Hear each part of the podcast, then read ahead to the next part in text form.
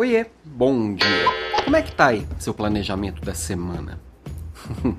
em qualquer semana essa já seria uma pergunta deveras reflexiva, porque planejamento semanal é sempre um desafio, né?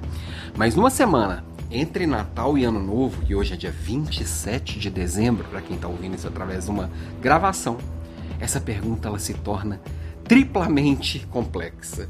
Por quê? Porque é uma semana que acaba muita gente emendando, outras fingindo que não emendaram, mas emendaram, e acontece de tudo.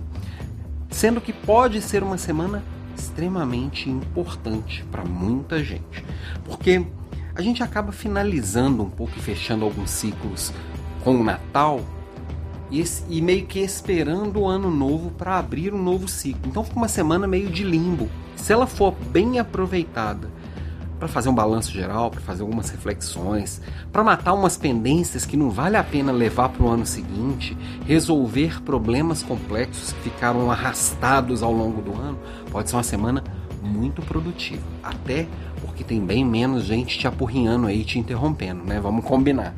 Então, é uma semana reduzida, né? Porque vai ter sexta-feira já, já vai estar todo mundo desconectado de novo, mas entre hoje e quinta-feira, temos aí quatro dias que podem ser extremamente importantes para a sua história do ano que vem.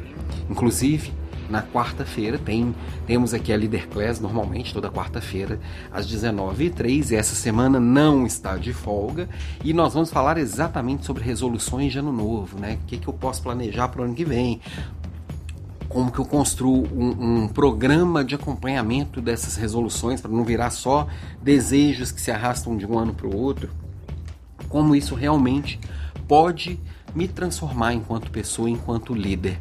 Isso vem no, no nosso líder class, na nossa líder class dessa semana.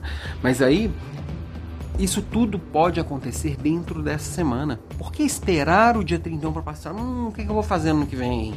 Quais são as minhas resoluções de ano novo? Por que não começa hoje, já começa a rascunhar? Participa da aula quarta-feira para ir dando uma, uma lapidada e até chegar no dia primeiro, que essa semana, esse, esse ano cai num sábado, então teoricamente você tem até o dia 2, de hoje a 27 até o dia 2, dias muito importantes para você matar as pendências que não vale a pena carregar para o ano que vem, resolver as diferenças com as pessoas que talvez ainda existam, resolver problemas que falta só um pouquinho para resolver e tomar decisão de o que que eu vou ser, o que que eu vou fazer e o que que eu quero no ano que ainda está para chegar. Então essa é a minha provocação.